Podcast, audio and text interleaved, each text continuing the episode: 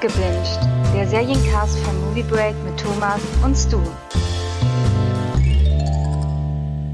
Hallo und herzlich willkommen zu Abgebinged, dem Serienpodcast von Movie Break, mittlerweile mit der Zahl 40 und natürlich wieder an meiner Seite der Stu. Hallo Stu. Happy Birthday to us, Happy Birthday to us, Happy Birthday, liebe Abgebinged Podcast, Happy Birthday to us. Hallo. Yeah. ich glaube, bei der Nummer 50 müssen wir irgendwas Besonderes machen. The Wire besprechen. Wer ist ja. damit, Thomas? Hm? Da brauche ich aber erstmal vier Wochen Urlaub, glaube ich.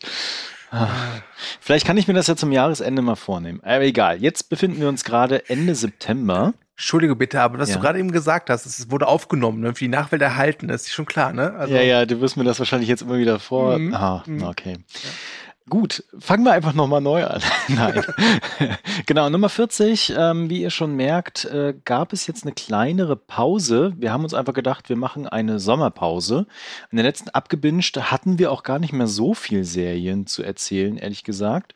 Irgendwie äh, war so eine kleine Flaute im Sommer und das hat sich aber jetzt mittlerweile erledigt und zwar so erledigt, dass sowohl du, Stu, als auch ich unglaublich viele Serien geguckt haben.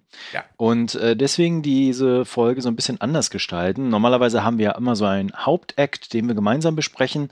Das könnten wir diesmal auch tun, weil wir haben ja, drei Serien eigentlich gemeinsam auch nebenbei geguckt. Aber wir wollen das ein bisschen aufteilen, weil wir halt so viel geguckt haben und euch natürlich davon teilhaben lassen wollen, wie wir welche Serien einschätzen und euch so einen kleinen Ausblick geben.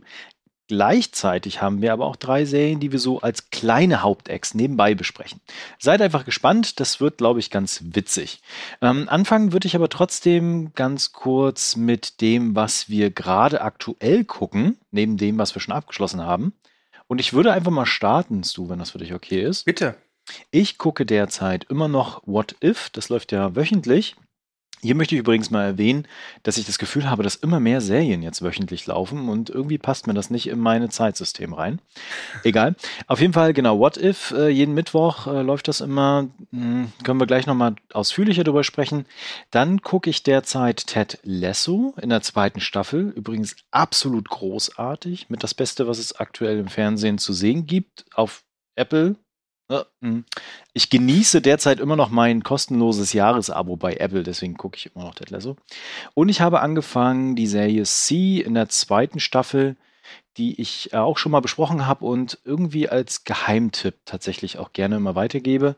Das lohnt sich. Schöne Postapokalypse. Kurz, kurze Anmerkung. Ist es nicht aktuell immer noch so, dass außer vielleicht Ted Lasso alle Serien von Apple irgendwie Geheimtipps sind? Also, seien wir ehrlich. Äh, ja, ja.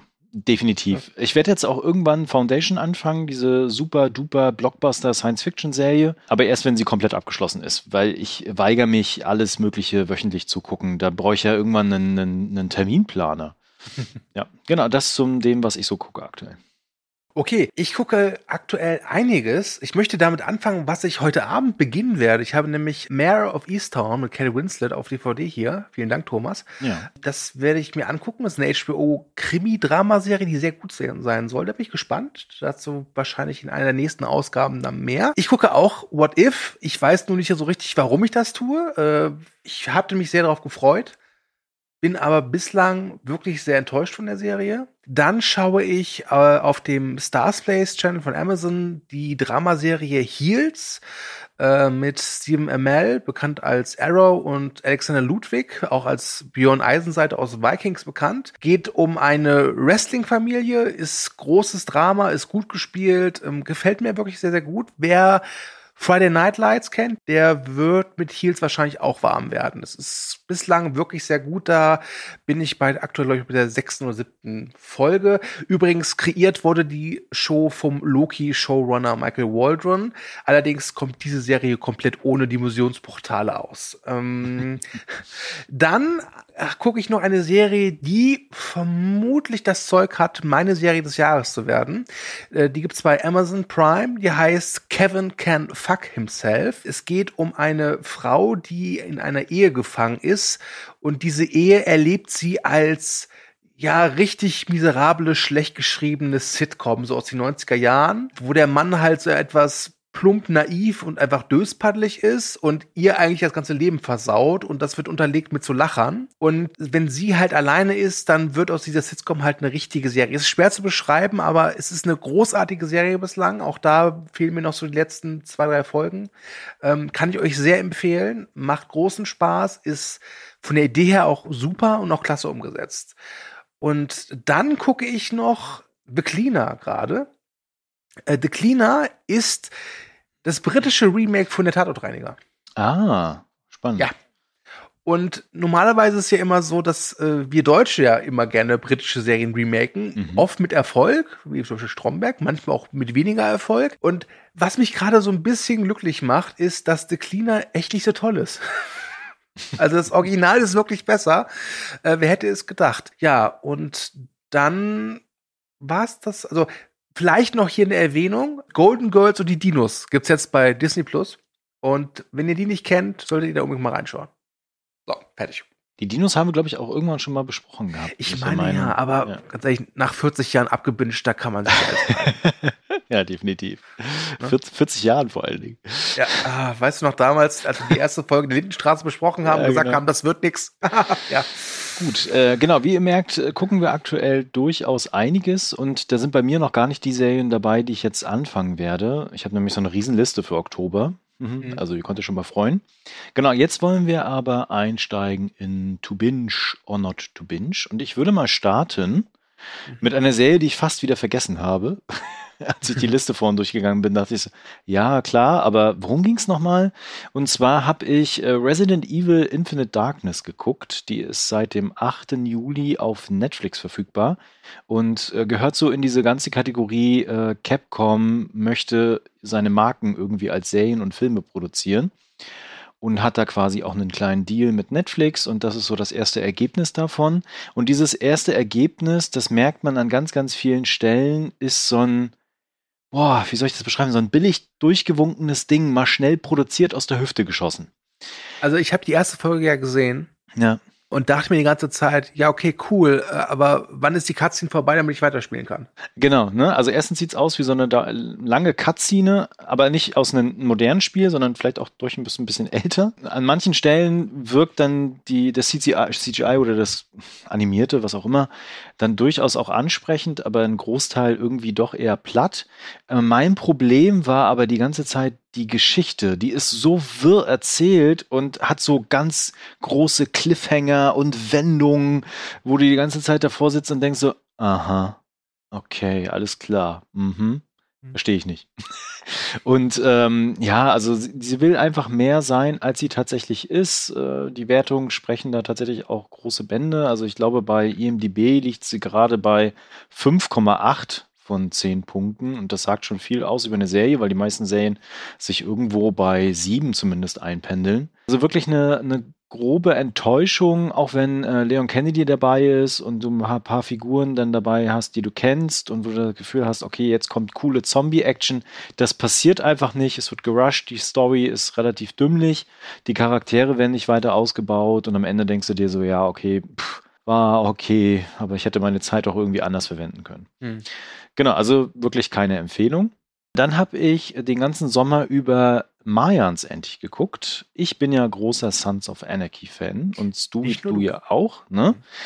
Außer der Kühne, den kennt ihr ja auch, der mag das nicht. Der ist ja aber unerheblich. Der, genau, den, den, den verprügeln wir einfach irgendwann verbal ja. bei einem Podcast.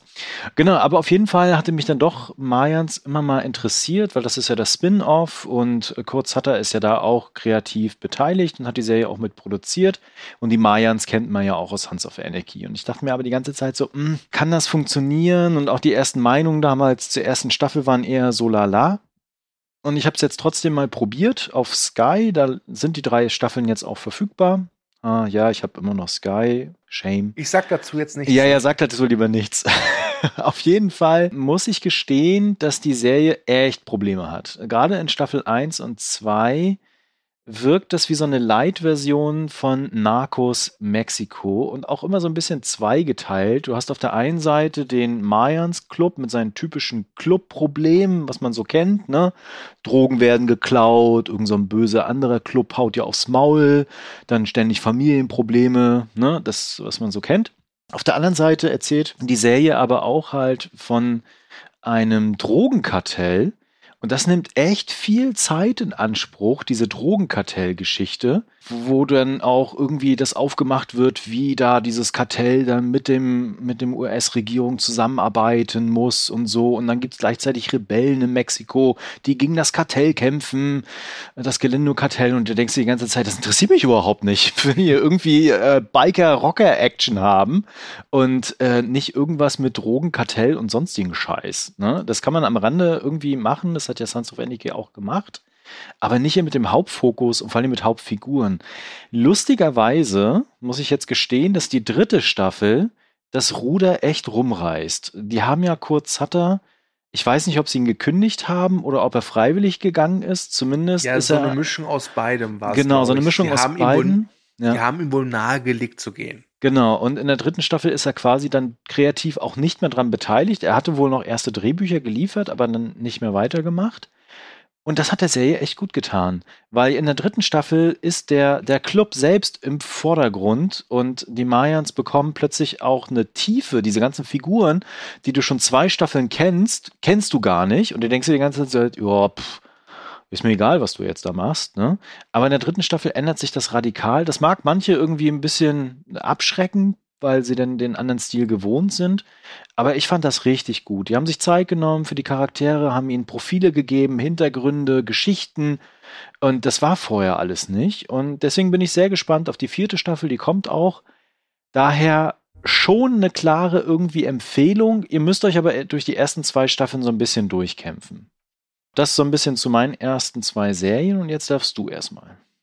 Wie willst du es haben? Willst du es komisch haben oder willst du es dokumentarisch haben?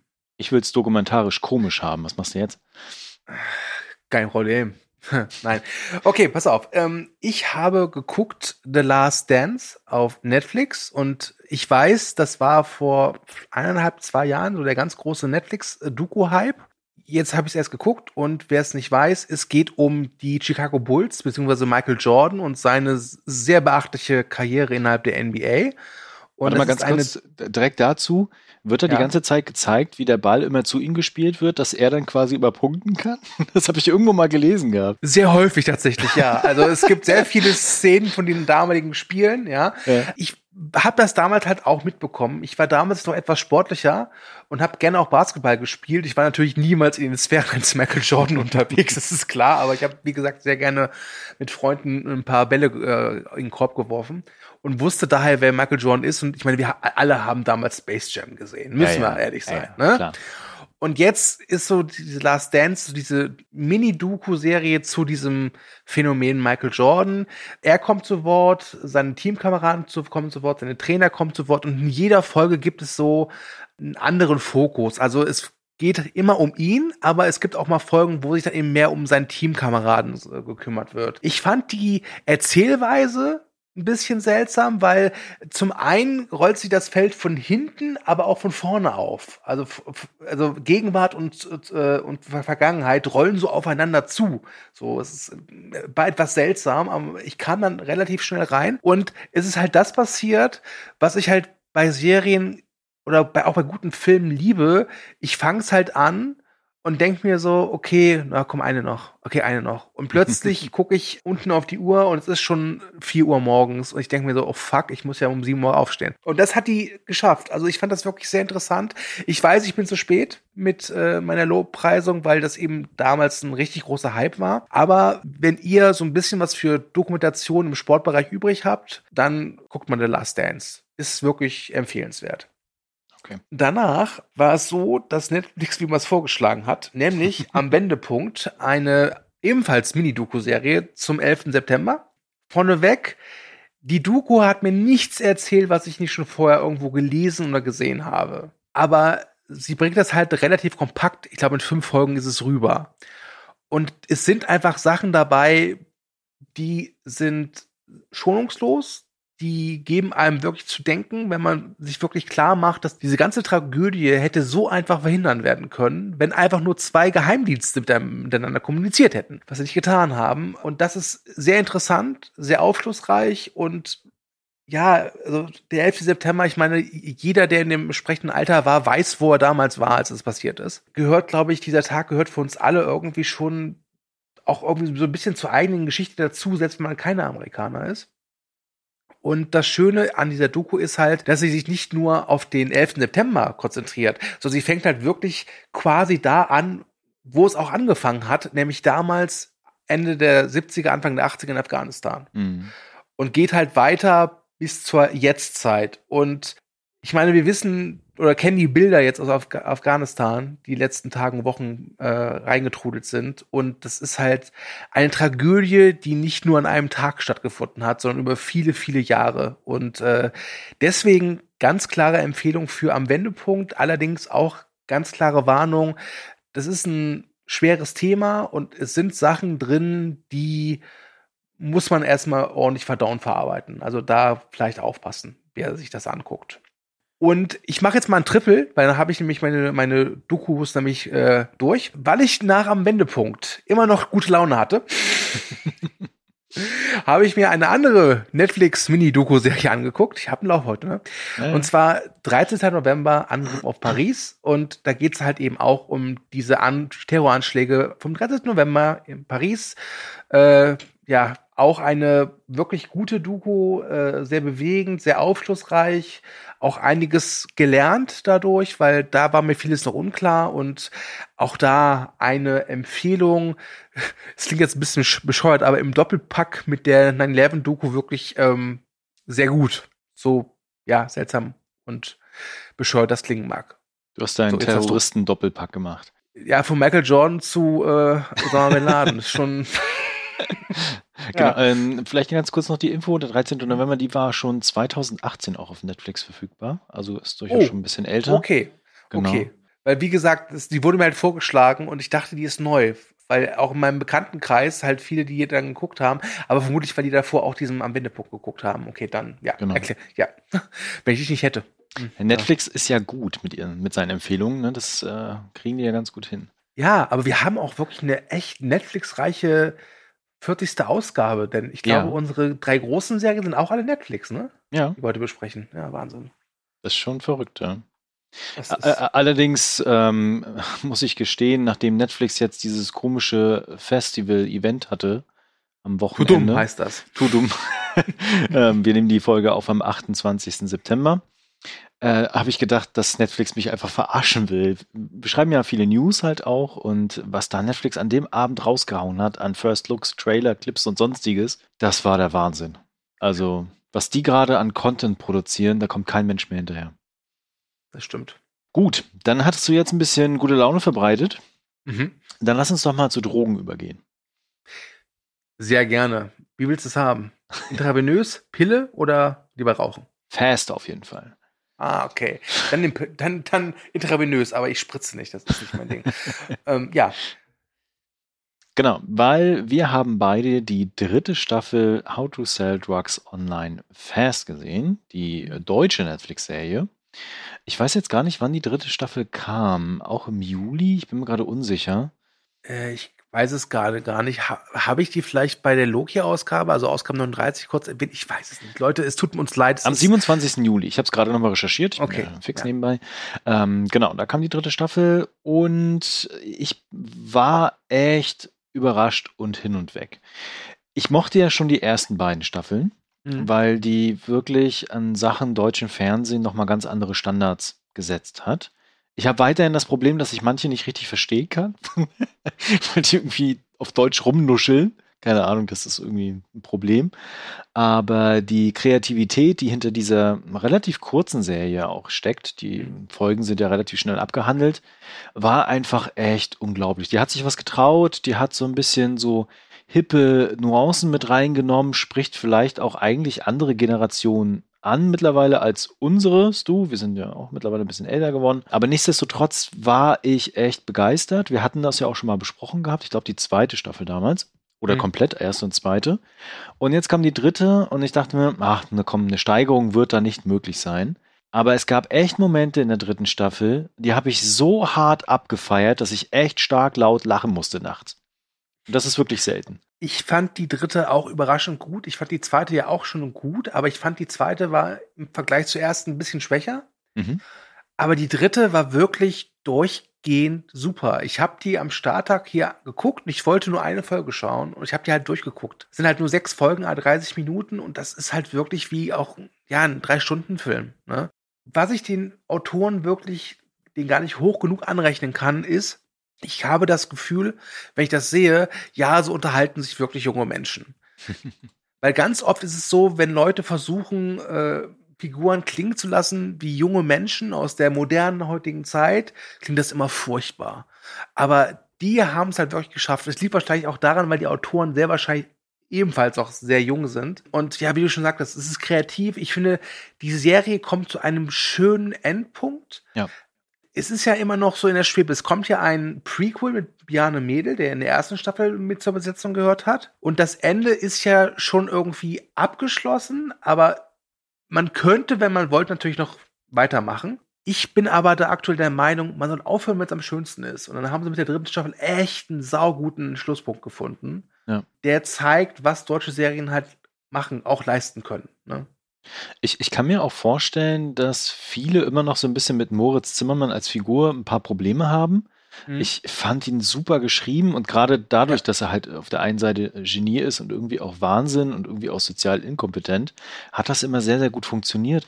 Lustigerweise habe ich dann auch die Doku geguckt, auf ja, der das Ganze so genau, ja. auf der das Ganze so ein bisschen lose basiert, sage ich jetzt mal. Und ich dachte mir die ganze Zeit bei dem Typen, den sie da gezeigt haben, ja, ich mag den Moritz irgendwie lieber. ja, also das, das, stimmt. Also diese Shady Flex Doku war sehr interessant, äh, muss ich sagen. Äh, hat mir dann mal auch nochmal gezeigt, dass es oftmals gut ist, wenn man real existierende Figuren für eine Verfilmung dann doch fiktionalisiert, weil ja. diese, dieser echte Maximilian sorry, mit dieser, mit dem hätte ich keinen Bock, irgendwie drei Staffeln mitzufiebern. Überhaupt nicht. Nee. Das wäre auch nicht so lustig geworden, wie die dritte Staffel nachher am Ende auch ja. geworden ist. Und weißt du, was die dritte Staffel auch geschafft hat? Wobei das hat die zweite schon geschafft. Ja. Ähm, sie hat es geschafft. Normalerweise finde ich, gibt es nichts Lustigeres als Holländer, die Deutsch sprechen. ja. aber, aber bei How to Sell Drugs Online Fast habe ich wirklich gelernt, oh, Don't fuck with the Neverlands, wirklich.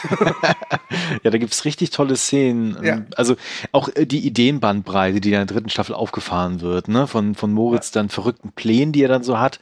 Und lustigerweise dreht sich die dritte Staffel ja gar nicht mehr so sehr um dieses ganze Drogengeschäft, sondern im Kern geht's ja dann am Ende wirklich nur noch darum, ja, wir haben jetzt das Abitur in der Tasche oder sind jetzt ganz kurz vor Ende des Abiturs. Mhm was machen wir jetzt eigentlich mit unserem Leben? Also wirklich tatsächlich im Kern ist es ja eigentlich eine Coming-of-Age-Geschichte, ja. die herrlich absurd aufgebaut wird mit dieser ganzen Online-Geschichte mit den Drogen. Das ist grandios. Und es, und es, sie schaffen es auch tatsächlich so Figuren, die in der ersten beiden Staffeln noch eher so, ja, egal waren, den, den wirklich einen guten Raum zu geben. Also ich mir fällt gerade der Name dieser einen Mitschülerin nicht ein, die Rebellin, die halt beim Abschlussball etwas sehr ja, Schlimmes tut. Mhm. Ähm, aber da gibt es auch eine sehr schöne Szene, wo ihre beste Freundin sie so in Schutz nimmt und ähm, weil also, ach, es ist einfach toll, wirklich toll. Also auch Hochachtung vor den Darstellern, das macht wirklich großen, großen Spaß. Und ähm, wie gesagt, es würde mich freuen, wenn es eine vierte Staffel gibt, aber ich muss sagen, ich glaube, nach diesen drei Staffeln jetzt zu sagen, okay, jetzt hier ist Ende, Schluss, jetzt machen wir halt eben das Prequel oder ein Spin-off oder was ganz anderes, sehr gerne, weil ähm,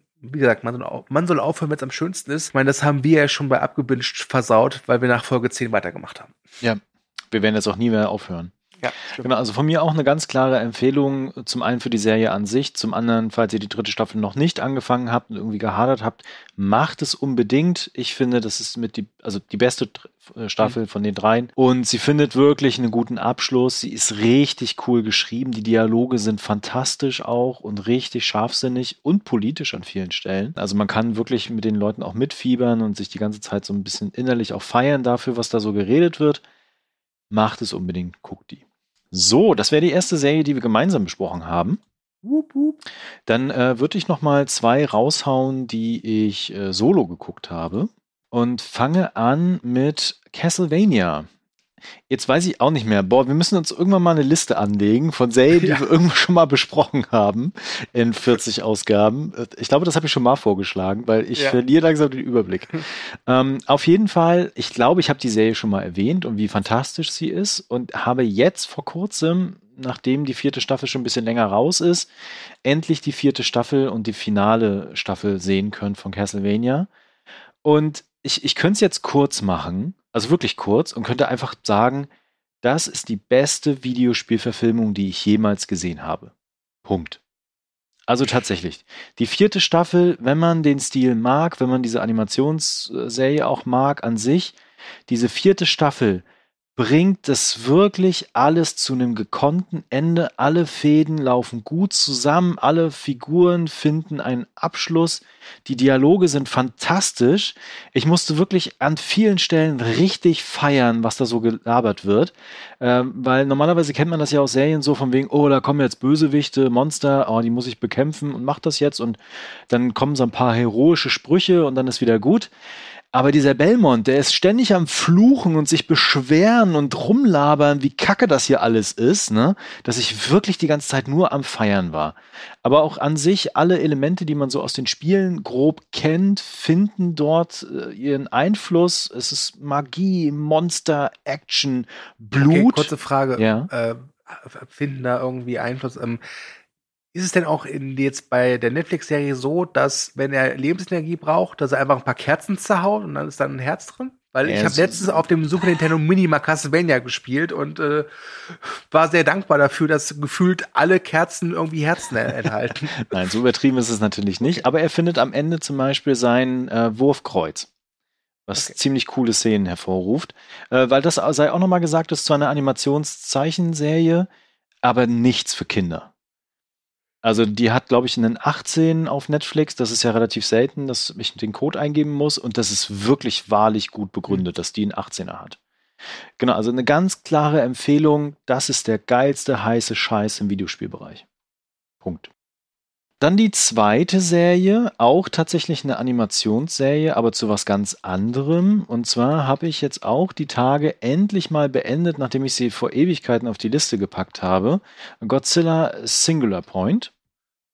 Ähm, das ist, boah, ich weiß gar nicht, wie ich das beschreiben soll. Man stellte sich quasi äh, Gojira, Godzilla, in einer typischen Manga-Serie vor, Manga-Anime-Serie. Das Ganze gemischt mit reichlich super klopper Monster-Action, aber gleichzeitig auch so richtig viel nerdy Wissenschaftskram. Dieser nerdy Wissenschaftskram, der nervt irgendwann, den kann man auch gut finden und so ein bisschen darüber nachdenken und das Ganze verfolgen, wenn darüber dann geredet wird, von wegen, ja, hier gibt's einen Rechner, der berechnet aus der Zukunft heraus in einem anderen Universum das, was Ergebnis, was man noch gar nicht weiß, sondern das kommt dann zurück und deswegen kann man einen Superrechner herstellen, wo du dann irgendwann so denkst, so, what? Nichtsdestotrotz sind die letzten Folgen gerade richtig coole Godzilla, fette Action, so wie man das kennt. Die Originalmusik ist mit dabei, das ist sowieso immer schön. Die Figuren haben jetzt nicht sonderlich viel Tiefe, aber sind durchaus charmant. Es gibt einen Roboter, der kämpft auch mit. Und am Ende hat man reichlich Spaß. Das Problem ist nur, dass auch das Finale dann sehr, sehr stark abflacht und irgendwie plötzlich alles endet.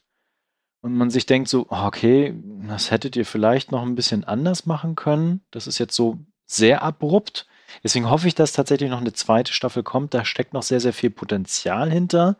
Aber ich kann verstehen, dass Menschen, die anfangen und sich dann irgendwann so denken, was labern die hier eigentlich die ganze Zeit? Ich verstehe nur Bahnhof, ich schalte ab. Wer darüber hinaus das gucken kann, sollte es unbedingt machen. Godzilla, fette Action, mehr sage ich dazu nicht. Gut, dann bin ich dran. Ja. Ich mache mal animiert weiter. Mit einer Serie, die ich bei Amazon zufälligerweise entdeckt habe. Die ist schon ein paar Jahre alt und hat, glaube ich, insgesamt drei Staffeln. Ich glaube aber in Deutschland gibt es bislang nur die ersten beiden. Ähm, und zwar heißt die Serie Forget About It.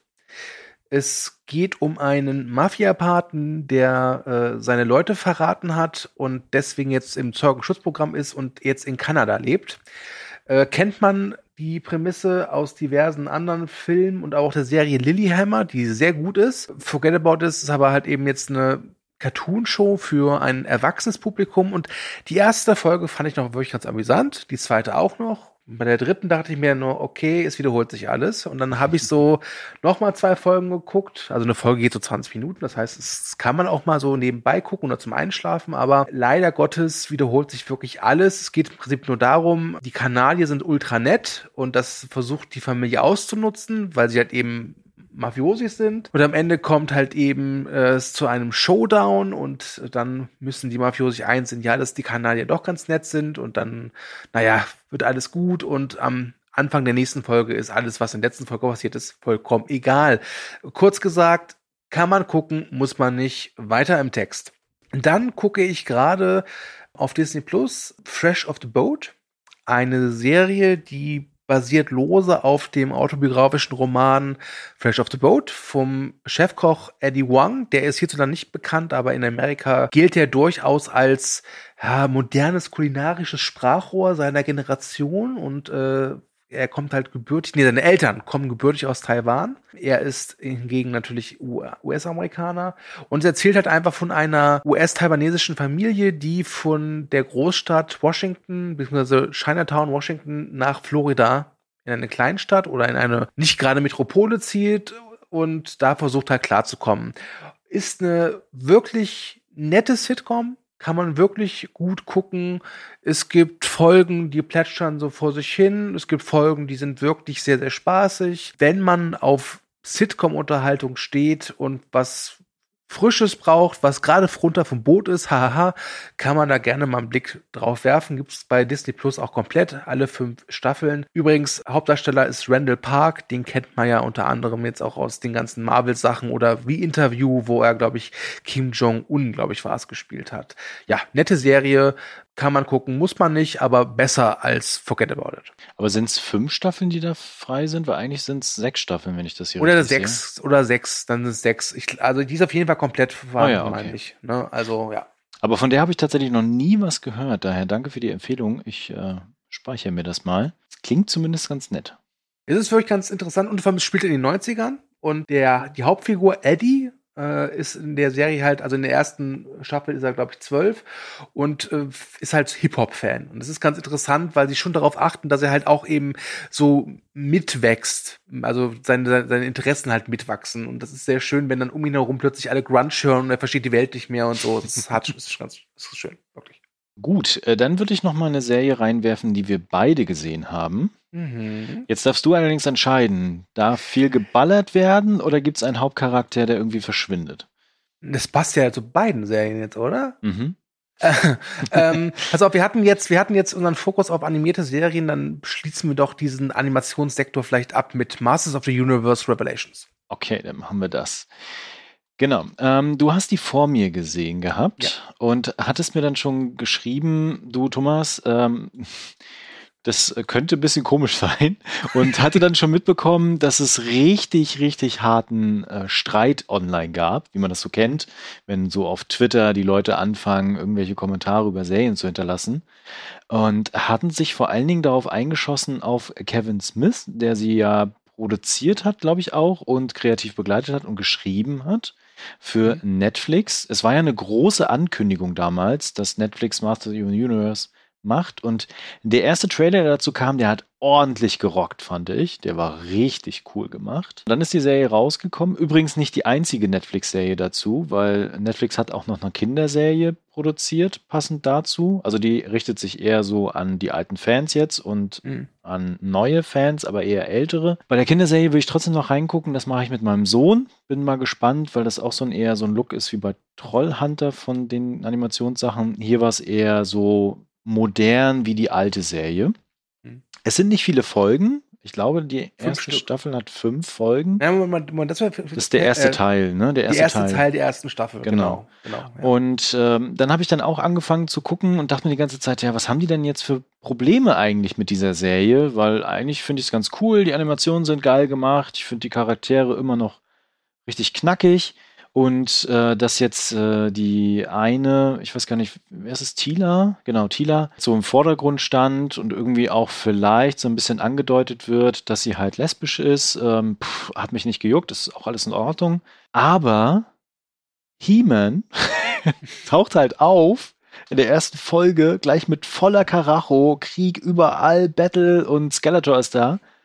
Und ich weiß nicht, ob ich jetzt spoilern will. Okay, pass auf, äh, machen wir so. Wir werden jetzt hier eine Spoilerwarnung raushauen. Achtung, ja. Spoiler für Masters of the Universe. Und ich warne schon mal vorweg, wir werden gleich noch eine große Netflix-Serie besprechen, dann werden wir auch spoilern, dann werden wir danach nochmal Spoilerwarnung Genau. Spoiler einfach. Spoiler okay, gut. Weil das ist auch gar nicht anders möglich. Und dann stirbt He-Man. und ich dachte mir so, oh, okay, gut, äh, alles klar. Und dann nimmt diese Serie eine vollkommen andere Richtung und hat dann plötzlich Tila als tatsächliche Hauptfigur. Also klar, kann man machen und sie war ja damals auch in der alten Serie immer mal wieder im Vordergrund, äh, wenn ich es richtig in Erinnerung habe. Aber irgendwie wirkte das komisch, oder? Du hast ja schon richtig gesagt, ich habe sie vor dir gesehen. Ich glaube, ja. ein paar Tage vor dir. Also ein paar Wochen sogar vorher, glaube ich. ein paar Wochen, okay. Ich war überrascht. Ich war komplett überrascht und verdattert, weil ich die wirklich am Starttag gesehen habe, sogar relativ früh, äh, weil ich an dem Tag einfach Zeit hatte und äh, wusste halt wirklich gar nichts. Also ich habe nichts mitbekommen von wegen, dass da jetzt irgendwie was Großartiges oder was Schlimmes oder irgendwas passiert, was Twitter zum Explodieren bringt. Ich meine, okay, es bringt, es bringt alles Twitter zum Explodieren. genau. Und eins klarzustellen, ich bin mit He-Man aufgewachsen. Ich hatte nicht so viele Spielsachen, aber ich hatte Hörspielkassetten, ich kannte die Trickserie, ich kannte den Film mit Dolph Lundgren, ja, ich weiß, bla bla bla, nicht gut, egal. Aber ich bin mit He-Man aufgewachsen. So. Und muss ehrlich sagen, als Skeletor, der übrigens famos vertont wird im Original von Mark Hamill. Also der Voicecast ist ja wohl erste ja, der, der ist super. Ja. Kann man nichts mhm. gegen sagen. Fand ich das richtig geil. es tut mir leid, aber weil ich dachte, ja, ist doch cool. Also es überrascht mich und mir war klar, okay, He-Man wird irgendwie zurückkommen. Das war ja, mir klar. Genau. Ne? Und es dauert ja auch eine gewisse Zeit, aber er kommt zurück. Nur nicht halt so, wie man es sich glaubt. Und dann kommt eben die letzte Folge dieses ersten Teils. Und dann kommt er halt zurück, nur um dann wieder zu sterben. Und ich dachte mir, ey, Kevin Smith, du hast mich in den letzten Jahren echt total oft enttäuscht und wirklich genervt. Ja, also Kevin Smith, ich habe den Mama wirklich verehrt. Mittlerweile ja. nervte mich nur noch. Ja, ja. Aber ich auch dachte so, wenn ich mal Kevin Smith treffe, dann sage ich, ey, Alter, danke, das war cool. ich hatte damit echt meinen Spaß. Ja. Wirklich. Und natürlich kann ich jetzt Leute, die richtige Fans sind, ich würde mich nicht als riesigen Fan bezeichnen der, des Franchise, auf gar keinen Fall, ja. Kann ich natürlich verstehen, weil die erwarten jetzt, okay, da kommt eine Serie, die bringt uns dieses alte, nostalgische Gefühl wieder, wie damals, geil, Battlecat, He-Man, ne, Orko. Und dann kommt Kevin Smith und denkt sich so, so, jetzt zeige ich euch mal was. Es gab doch mal, als Episode 1 rauskam, diesen Song George Lucas Raped Our Childhood. Mhm. Kann man jetzt ein bisschen umtexten auf He-Man und Kevin Smith, wobei ich sagen muss, ich finde das Wort vergewaltigen in diesem Kontext finde ich immer sehr unpassend, deswegen lasse ich das besser. Aber ich kann es verstehen, dass Leute da irgendwie ein bisschen irritiert waren, nenne ich es mal, und sauer. Aber ich glaube tatsächlich, dass das eine Frischzellenkur war, die Masters of the Universe gut getan hat. Aus meiner Perspektive. So sehe ich es. Ich bin halt gespannt, wie es weitergeht. Ne? Das ja. Problem ist ja einfach, dass es erst fünf Folgen dieser ersten Staffel sind. Wir wissen ja gar nicht, wie das ausgehen wird, wie die Vision von Kevin Smith da ist. Und ehrlich gesagt, gerade Folge vier ist es Land of the Dead. Die war richtig cool mit geiler, fetter Action, obwohl Tila da quasi die Hauptfigur ist. Ist ja auch vollkommen wurscht, kann sie ja auch ja. sein. Und sie war auch gut geschrieben und sie hatte auch gute, gute Szenen einfach. Die Action ist auch fett. Und äh, gerade als Orko dann auch stirbt, das ist auch wirklich oh, das tragisch. War wirklich ne? emotional, wirklich. Genau, ja, das, das ist wirklich ja. cool gemacht halt einfach. Und aber ich weiß halt nicht, wie dieser Fokus weitergeht. Und ich glaube, das ist das Problem, was viele halt haben, mhm. ne? weil sie halt denken so, aber He-Man ist doch Teil der Masters of the Universe. Und entweder lässt man jetzt He-Man komplett raus und macht was gänzlich Neues oder beruft sich dann ständig immer irgendwie auf ihn. Das weiß ich halt noch nicht, wie das weitergehen wird. Deswegen bin ich ja. gespannt. Ich kann den Hate nicht ganz nachvollziehen. Ich kann ihn aber verstehen, so wie du jetzt ja. gerade beschrieben hast. Ne? Genau, Hate also, wegen ja. Irritation. Genau, Hate wegen Irritation. Also wir müssen einfach abwarten, wie es weitergeht. Ansonsten freue ich mich weiter auf total coole Masters of the Universe, mega fette Technologie, Fantasy, Zauber-Action, weil da hat die Serie jetzt schon echt was vorgelegt. Ja. Und halt, wie gesagt, allgemein, der Voicecast ist super und ich, ich habe es wirklich auf Englisch in einer Zeit umgestellt, weil es so gut war auf Englisch. Ja, wirklich. kann ich, kann ich verstehen. Und das ist ja auch wirklich schnell geguckt So, ähm, pass auf, wir sind, äh, wir wollten eigentlich nur eine Dreiviertelstunde machen. Äh, ja. Jetzt sind wir da aber schon gut durch mit. Deswegen lass uns mal weitersputen. Ich mache einfach mal weiter. Ich habe jetzt hier noch zwei Sachen. Eine, die ich gesehen habe, komplett die Serie, mhm. und eine, die du auch gesehen hast, die aber noch nicht ganz durch ist. Ja. Was soll man machen? Äh, die, die du schon durch hast, weil die will ich nämlich äh, spätestens morgen, glaube ich, auch anfangen. Ah, okay, gut. Dann sage ich jetzt etwas über eine koreanische Serie von Netflix. Ja, wir hatten Netflix schon länger Netflix. nicht mit diesem Podcast. Geil. Geil. Nämlich Squid Game. Oder wie ich es liebevoll nenne. PlayStation. PlayStation. Weil es tut mir leid, aber ich, seit dem ersten Trailer denke ich, das ist doch eine PlayStation-Reklame. Ihr könnt doch nichts erzählen, weil die immer mit diesem Viereck und dem Dreieck und dem Kreis, äh. egal. Worum geht's?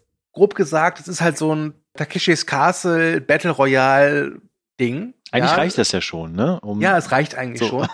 Wir begleiten eine Hauptfigur, die halt kein Glück hat und so ein bisschen halt einen Hang hat zu spielen und der wird halt eben eingeladen zu so einem besonderen Spiel und muss dann relativ bald feststellen, dass er und die über 400 anderen Teilnehmer ja ihr Leben quasi vergeudet haben, denn sie werden da sterben. Es wird nämlich nur einer überleben und der gewinnt dann aber jede Menge Geld. Und am Anfang dachte ich mir so, ah, komm, Battle Royale ist doch, aber ehrlich, ist ausgelutscht. Ne? Also, wo, wo, wo soll das doch irgendwie interessant sein? Es ist aber tatsächlich sehr spannend, und es macht auch irgendwie Spaß. Es hat so einen gewissen Sogfaktor, weil zum einen die Hauptfigur unglaublich sympathisch ist, mit der leidet man mit. Und das andere ist halt einfach, so blöd es klingt, diese Spiele sind halt geil. Die sind halt wirklich spannend. Es gibt halt wirklich eine Folge, da machen sie Tauziehen, nur halt eben gefühlt halt im, oben im 30. Stock. Und das Team, was halt, und in der Mitte dieses Stegs ist halt ein Loch. Das heißt, wenn du verlierst, fliegst du halt runter. Und das ist unglaublich spannend gemacht.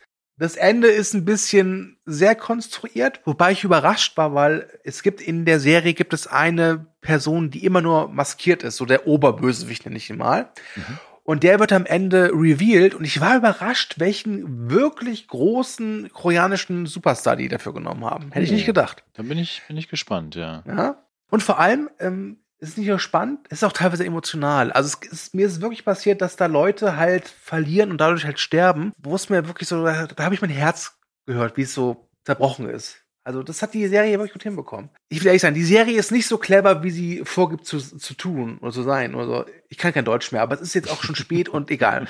Aber ich hatte wirklich meinen Spaß.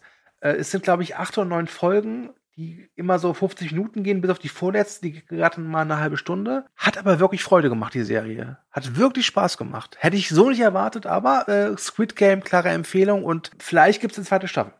Jetzt bin also, ich noch heißer drauf, das ja. zu gucken. Und äh, mir ist gerade aufgefallen, vielleicht sollten wir irgendwann mal eine abgewöhnte Spezialfolge machen zu südkoreanischen Serien. Aber Weil, da hast du doch alles gesehen und ich nix. Ja, da musst du halt ein bisschen was nachholen, ne? Weil wir hatten. Die dauern doch 90 Minuten pro Folge. Ja, es tut mir ja leid, weil Alice hast in Borderland. Ist mittlerweile fertig, hä? nee, noch nicht. weil ja. wir hatten ja Alice in Borderland und Sweet Home zumindest schon mal abgebinged. Ja. Die hatte ich ja schon mal erwähnt gehabt. Ich habe aktuell noch DP auf meiner Liste. Eine wo scheinbar sehr, sehr großartige Serie aus Südkorea mhm. über zwei Soldaten, die andere Desert, also die Deserteure jagen in Südkorea.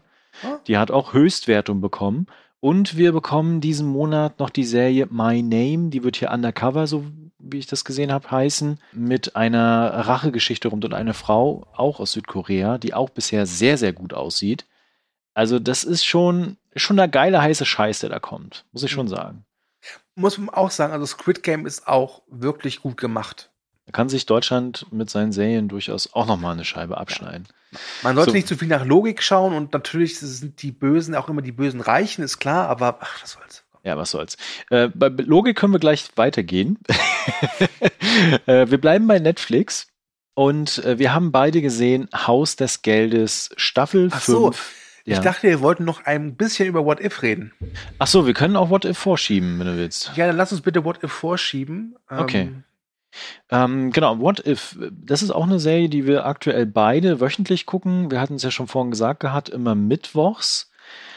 Und ich kann verstehen, dass du massive Probleme mit der Serie hast. Und wenn ich sie zusammenfassen würde, würde ich eigentlich nur behaupten, das ist absolutes Nerdgewichse, was da stattfindet. Und ich bin überrascht, dass Disney für What If quasi alternative Marvel Szenarien dafür Geld in die Hand genommen hat und das produziert hat. Ich als Comic-Fan und irgendwie Marvel-Fan feiere das ein bisschen, obwohl es nicht, finde ich, sehr mutig ist. Ne? Also es gab ja auch schon die Zombie-Folge, die eher so, ja, war okay. Aber trotzdem habe ich daran echt Spaß, weil ich die ganze Zeit davor sitze und denke, so geil, Disney, dass du sowas produzierst, dafür feiere ich dich.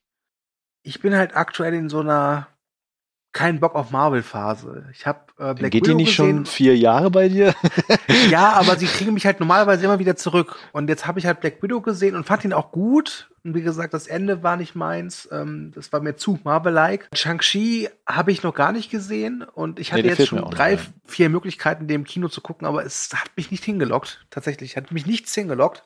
Und What If habe ich auch erst nicht gesehen und da musste ich für ein anderes Podcast-Projekt als Gast mal da eine Folge gucken, nämlich die vierte Folge. Und dann dachte ich mir halt so, ja komm, dann guckst halt die anderen drei auch noch, weil die gehen ja nur eine halbe Stunde. Mhm. Und war halt wirklich enttäuscht, weil ich mir denke, boah, die haben so viele Möglichkeiten jetzt in dieser Serie. Und sie nutzen es meines Erachtens richtig aus. So irgendwie, wenn Ant-Man die Avengers tötet oder so. Ja, okay, schön. Aber es ist auch nur wieder eine andere Superheldengeschichte. Was ich halt richtig geil fände, ist mal eine Folge, so blöd es klingt, dass die Avengers keine Superhelden sind, sondern einfach irgendwie, was ich, ein Putzteam oder so. So blöd es klingt, aber das finde ich mal interessant. Und ich finde, dass sie sich halt wirklich nichts trauen. Und die letzte Folge, die ich gesehen habe, das ist, glaube ich, die siebte gewesen, wo Thor ohne Loki aufgewachsen ist und einfach ja. so ein Partyhengst ist. Da war Easter Egg über Easter Egg, aber es tut mir leid, das war eine saulangweilige Folge. Das ist auch bisher die schlecht bewertetste Folge auf IMDb, ja. Also die fand ich wirklich furchtbar. Ja. Und es ist Captain Marvel aufgetaucht. Tut mir leid, ich mag Captain Marvel nicht. Ist irgendwie scheiße. es war, es war sowieso sehr, sehr seltsam, dass in dieser Folge irgendwie fast alle Frauen so irgendwie, ja, diejenigen waren, die die Party störten nur. Ne? Ja, ja, genau. Also das, ah, diese Folge war wirklich fürchterlich. Wie gesagt, ich hatte meinen Spaß mit einzelnen Folgen, gerade die Doctor Strange Folge, die vierte, die du angesprochen hast. Mhm die hatte auf mich einen guten Impact. Die Zombie-Folge war jetzt nicht revolutionär, aber spaßig. Ne? Aber gerade von der hätte ich mir mehr erwartet. Irgendwie. Ja, tatsächlich, ne? Aber ja. das, das, das trauen sie sich dann nicht. Aber ich hatte trotzdem irgendwie Spaß daran und ja, also ich, ich mag es einfach in diese Welt anders einzutauchen und von Disney da nochmal andere Sachen präsentiert zu bekommen. Und vielleicht steigern sie sich ja noch. Die zweite Staffel ist ja auch schon bestätigt. Ne? Das ist ja auch ein Experiment, was da stattfindet. Ob das tatsächlich bei den Zuschauerinnen und Zuschauern auch ankommt, so ein Szenario, so eine alternativen Welten. Wie gesagt, mhm. Äh, im Kern ist es eigentlich Nerdgewichse. Ja. Und äh, da, daher bin ich sehr gespannt. Ich finde das cool, dass Disney das macht und gerne auch mehr davon. Äh, ich erwarte jetzt hier kein Love, Death und Robots. Das wird es nie werden. Hm. Aber es wird halt irgendwie mal was Nettes für zwischendurch bleiben. Also ganz ehrlich, ich, wenn, wenn, wenn die Leute damit Spaß haben, Gerne. Also ist jetzt nichts, was mich jetzt wirklich vergrämt, aber ich hatte mir halt, ich hatte halt irgendwie Hoffnung. Ich fand, das war von diesen ganzen angekündigten Marvel-Serien schon irgendwie mit einer interessantesten, zumindest für mich, zumindest von der Prämisse her. Ähm, deswegen bin ich halt aktuell sehr enttäuscht. Und es scheint ja auch so, dass sie auch da wieder so einen Masterplan zu ver verfolgen, weil die letzte Folge endete ja auch irgendwie, dass da so ein Ultron Vision Infinity Stone Vieh auftaucht, ne? Aber okay, sei es drum. Ich möchte hier aber eins anmerken. Ich habe tierisch Bock auf die Hawkeye-Serie. Das hatte ich schon vorher, aber nach dem Trailer jetzt, der rausgekommen Der war richtig ist, gut, ja. Richtig gut. Ich mag Hawkeye. Warum? Weil alle Leute Hawkeye scheiße finden. Das ist Grund genug für mich zu sagen, Hawkeye ist super. Ich mag den. So, ja. bitte. Okay, ich würde sagen, kommen wir zum Schlussakt. Mhm. Und jetzt wird geballert. Jetzt wird richtig geballert. Ey, ohne Witz. Ne? Ähm, als du mir gesagt hattest, Haus des Geldes, hast du geguckt und hast es, glaube ich, auch durchgesuchtet. In einer Nacht. In einer Nacht. Das waren fünf Folgen, glaube ich. Ne? Mhm. Und äh, ja, klar, Netflix hat das jetzt geteilt, vielleicht auch Corona-bedingt, dass die Produktion jetzt ein bisschen stocken geraten ist. Vielleicht auch einfach, damit es ein bisschen aufgeteilter ist und die Leute länger drüber reden. Was auch hat immer. Hat nicht geklappt. Genau, hat nicht geklappt, ist mir auch egal. Aber diese fünf Folgen, ja, was da abgezogen wurde, ist das Over-the-Topste von dem Over-the-Top, was Haus des Geldes jemals gemacht hat. Und ich glaube, in diesen fünf Folgen wird mehr geballert als in den vorherigen vier Staffeln zusammen. Ganz ehrlich, Äh, pass auf, Spoilerwarnung jetzt, Leute. Ja, genau, Spoiler, so. komm. Spoilerwarnung. Ähm, ich glaube, wir können kurz zusammenfassen. Ich mochte die neuen Folgen sehr, du mochtest die neuen Folgen ja. sehr. Ja. Okay, so, jetzt wird gespoilert. also, ähm, ich glaube jetzt schon, meine Szene, meine Serienszene des Jahres ist halt wirklich, wenn dieser komische Arturo-Arsch da steht, gerade geflüchtet ist, mit zwei anderen Leuten und äh, ganze Zeit ballert, nach links guckt und dann sagt, oh, ein Flammenwerfer. Wo ich mir auch dachte, bitte was? Das ist sowieso geil. Wir, wir verstecken uns jetzt hier in dem Raum. Oh, fuck, das ist unsere Waffenkammer. Oh, hier liegt ja ein Flammenwerfer rum. Und ich baue mir jetzt noch ein riesen äh, Verteidigungsfahrzeug mit MG. so. Ja, so Wobei ich mich so da gefragt hatte, er ruft ja immer Schild auf und Schild zu. Wir hatten das gemacht, weil in der nächsten Szene, als sie da runterspringt, ist da gar keiner in dem Fahrzeug außer Arturo.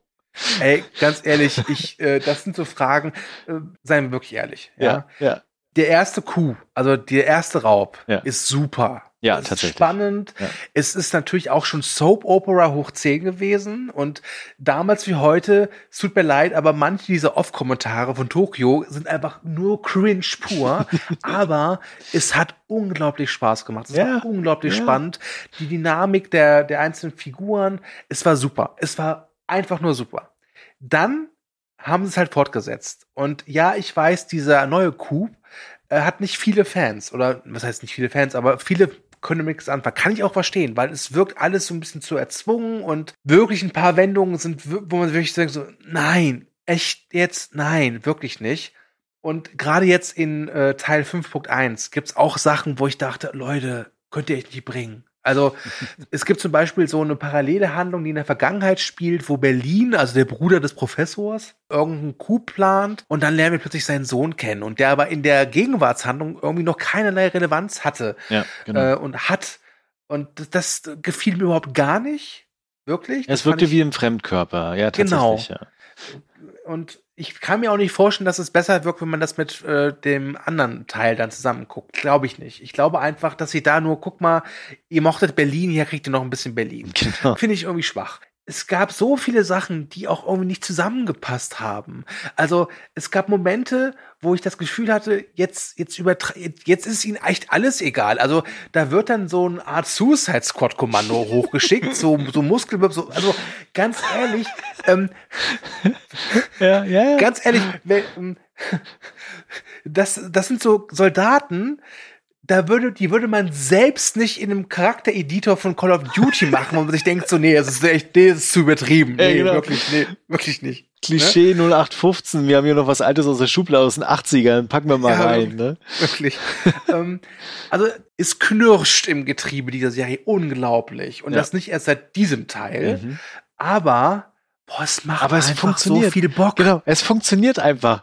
Ich saß da die ganze Zeit, es ist rasant, es ist actionreich, es ist, auch wenn es völlig übertrieben ist und diese Soap-Opera-Sachen an manchen Stellen, wo du denkst so, mm, jetzt kommt gleich der nächste Plan aus der Wattenkiste. Ja. Aber aber es ist, funktioniert einfach. Ich weiß auch nicht, warum es funktioniert. Ich kann es gar nicht beschreiben, aber ich saß nach jeder Folge da und dachte, geil, mehr, ja, also ganz ehrlich, ich hatte auch das Gefühl, dass im Writers Room äh, wahrscheinlich irgendwie Netflix die, die Autoren gefragt hat, so, sag mal, wie viel dramaturgischen Ballast wollt ihr eigentlich da noch draufhauen? Und die Antwort der Autoren war ja. Genau. so, weil äh, wirklich diese eine Stockholm hatte nach diesem Angriff von Arturo plötzlich so ein posttraumatisches Stresssyndrom, ja, genau. so aus dem Nichts. So, wo ich dachte, das jetzt auch noch? Was wollt ihr noch? Dann halt eben der Professor, der am Anfang angekettet wird von dieser Polizistin, die aber dann ihr Kind bekommt und dann ist sie dann auch doch auf ihrer Seite, weil der, es ist, es ist ganz ehrlich, es ist man kann es nicht zusammenfassen. Da bräuchte man, glaube ich, mindestens acht DIN A4 Seiten. Ja. Aber wenn man halt mit den Figuren was anfangen kann, hat man immer wieder Momente, die einen abholen. Ich, ich zum Beispiel finde Helsinki super. Da gab es einige Szenen, die halt wirklich wo, oh, Helsinki. Weil wir wissen halt eben, dass die Serie auch gerne mal Figuren rausnimmt. Auch relativ plötzlich. Und dann kommen wir vielleicht zum Ende von Teil 5.1 und hier nochmal eine Spoilerwarnung rausgehauen. Ja. Hat mich wirklich überrascht. Ja, ich auch. Also ich, ich habe sehr später geguckt. Hm? Und Netflix ist ja manchmal auch scheiße in seinem Social Media Gedöns. Ja. Weil die haben gespoilert. Die haben, glaube ich, nach einer Woche oder anderthalb Wochen, nachdem die Staffel raus war, den Tod dieser Figur offen auf Facebook gespoilert. Ja, übrigens die Figur aus Tokio war ja eben Spoiler-Part. Genau. Und ich dachte ähm, mir so, was ist seid ihr denn für Ficker? Ja. Ja, also ich war auch überrascht. Also ich wusste es halt schon, dass sie stirbt, ne? Deswegen war ich da nicht mehr so, uh, aber ich fand es trotzdem cool gemacht und es war auch richtig, richtig stark in Szene gesetzt und es hat so was Endgültiges, Dramatisches. Also mhm. ich kann es auch wieder nicht beschreiben, weil es auch so drüber ist, aber gleichzeitig auch wirklich einen Impact ah, hat.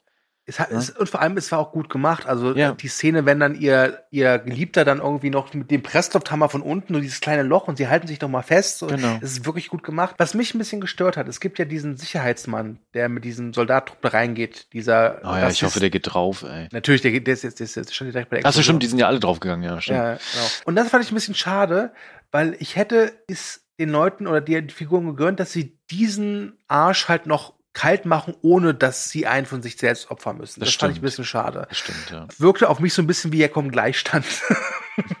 Nichtsdestotrotz hatte das einen Impact. Ich wollte danach weiter gucken. Gott sei Dank, Anfang Dezember geht's ja schon weiter. Ja. Und dann werde ich auch am Starttag sofort die neuen Folgen durchpeitschen ähm, in einer Tour. Das steht jetzt schon fest. Ja, ich ähm, auch diesmal, damit ich nicht gespoilert werde.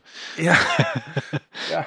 Ähm, ich habe ja schon gehört, dass die Macher gesagt haben, dass der erste Teil der actionreiche sein soll und der zweite der emotionale. Puh. Ich habe ein bisschen Schiss, dass es jetzt irgendwie was kommt mit Berlin und seinem Sohn, weil ich, das ganz ehrlich, das war wirklich verzichtbar. Ja. Fand ich wirklich furchtbar.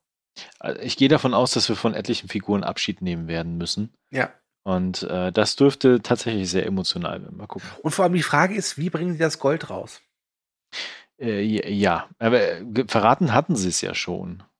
Ja, aber es ist ja immer noch so die These, ob es wirklich die Wahrheit war oder nicht. Ja, das stimmt, ja. ja? Der Professor wird einen Plan haben. Ja. Alle Geiseln, kommt mal bitte her. So, macht euch mal die Taschen hier voll. ja, genau. Wir, wir entlassen gerade die Geiseln. Es sind übrigens 50 Schwangere darunter, auch die Männer. nee, also ähm, ich kann wirklich jeden verstehen, der sagt, das ist mir too much. Das ist nicht mehr das, wo es mal angefangen hat. Ja, mhm. ganz klar. Das ist mittlerweile so übertrieben und hat Stufe 11 erreicht. Ja. Ganz klar. Aber ich habe es echt genossen. Und ich glaube vielleicht sogar, dass es ganz gut war, nur fünf Folgen zu bringen. Weil wenn ich mir vorstelle, dass es dann zehn Folgen wären und es ging immer so weiter, ich glaube, hätte ich auch einmal gesagt, so Leute, ich kann jetzt echt nicht mehr weiter. Genau, ich brauche mal eine Pause, ja von uns beide eine Empfehlung für Haus des Geldes Teil 5.1. Ja. Und wie gesagt, wenn ihr jetzt schon den letzten Teil nicht gut fandet, dann echt lasst die Finger davon. Ja, es wird noch weirder und wilder. Gut, dann haben wir jetzt etliches besprochen. Ich glaube, ihr habt jetzt ganz viel Content, um in nächster Zeit Serien zu gucken. Wir produzieren weiterhin Content. Wir haben ja gerade etliche Serien, die wir weiterhin gucken. Mhm. Und ich gehe von aus, dass wir im Oktober doch nochmal ein weiteres Abgebinged produzieren können. Ich freue mich auf jeden Fall drauf. Und ich freue mich auch nach der Sommerpause jetzt wieder mit dir darüber quatschen zu können. Und äh, du hast ein paar recht interessante Sachen dabei gehabt, die ich mir, glaube ich, nochmal genauer angucken werde und auf meine Liste schmeiße. Ja, mhm. meine, meine Liste. Da habe ich übrigens heute noch weitere vier Serien draufgepackt. Ah. Äh, naja, wie es halt so ist. Genau, ansonsten sind wir jetzt am Ende. Vielen Dank fürs Zuhören. Schreibt gerne in die Kommentare, was ihr von den jeweiligen Serien haltet, wenn ihr sie geschaut habt. Ob ihr weitere Empfehlungen für uns habt, das freut uns immer. Mal gucken, ob wir sie schauen oder nicht. Aber wir freuen uns immer über Empfehlungen. Und ansonsten liked uns, teilt uns und verbreitet die Kunde.